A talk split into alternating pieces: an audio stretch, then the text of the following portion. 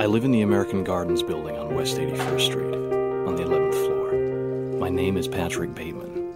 I'm 27 years old.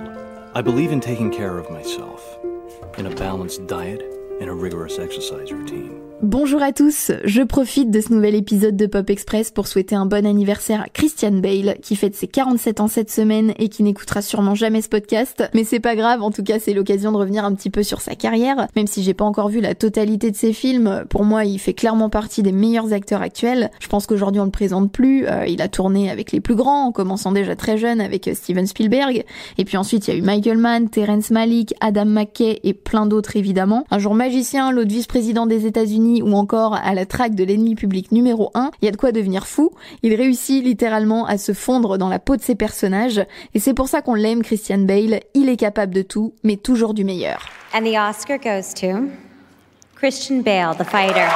Alors vous allez peut-être me trouver un petit peu bizarre, mais une des choses que je préfère chez Christian Bale, c'est sa voix. C'est un des seuls acteurs chez qui pour moi la VF est interdite, et c'est même ce qui va lui permettre de décrocher l'un des plus grands rôles de sa carrière, celui de Batman.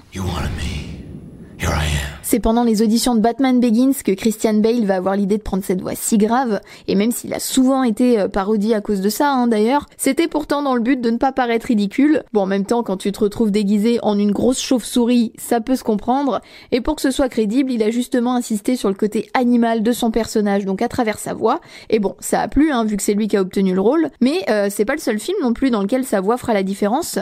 Au tout début de sa carrière, on peut l'entendre chanter, carrément, dans un film musical sorti en 1992 qui s'appelle Newsies. When I dream on my own, I'm alone, but I ain't lonely. Si jamais ça vous intéresse, je vous conseille ce film, je l'ai trouvé très cool et euh, si vous voulez, il est disponible sur Disney+. Il a tout juste 18 ans dans ce film et euh, déjà il se voit confier des rôles qui demandent quand même beaucoup de personnalité. Entre toutes les différentes chorégraphies, il incarne surtout un jeune distributeur de journaux qui va euh, se retrouver à la tête d'une grève pour obtenir de meilleures conditions de travail. Mais pas le temps pour Christian Bale de passer par une école d'acting, sa carrière commence alors qu'il a à peine 10 ans. Déjà, il va commencer en jouant dans plusieurs pubs, donc ça, ça reste assez classique, pour ensuite continuer au théâtre dans une pièce qui s'appelle The Nerd avec Rowan Atkinson, aka Mr. Bean, et qui deviendra par la même occasion l'une de ses plus grandes inspirations. Oh, uh, Bean. And your first name? Uh, Mister.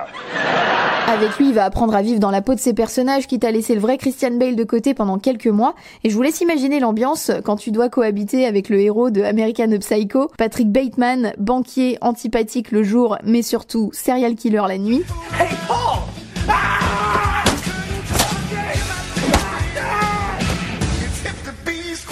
À ce moment-là, Christian Bale a 26 ans et euh, c'est la première fois qu'il se donne autant pour un rôle, même jusqu'à en faire une obsession, hein, carrément. Comme dans le film, il va devenir distant avec tout le monde sur le tournage, euh, il va faire beaucoup de sport, il va même adopter la même morning routine que son personnage, pour vous dire. Mais ça valait le coup de se faire détester par toute l'équipe, hein, puisque évidemment ce rôle va marquer un tournant dans sa carrière et vraiment révéler tout son talent au monde entier. Uh, the vice presidency is mostly a symbolic job.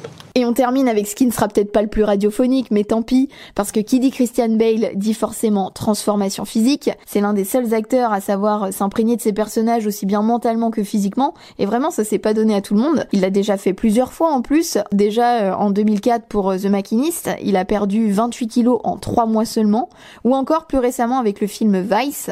Cette fois-ci, il a pris plus de 20 kilos pour incarner à la perfection Dick Cheney, vice-président des États-Unis sous George W. Bush. Il est absolument exceptionnel dans ce film et j'ai même euh, vraiment eu besoin de quelques minutes pour le reconnaître tellement c'est impressionnant. Mais c'est pas fini puisque juste après Vice, eh bien il a dû perdre plus de 30 kilos pour rentrer dans la peau de Ken Miles, pilote automobile qu'on retrouve dans Le Mans 66, film incroyable d'ailleurs et qui a largement sa place dans mon top des meilleurs films de la décennie. You have to be kind to the car.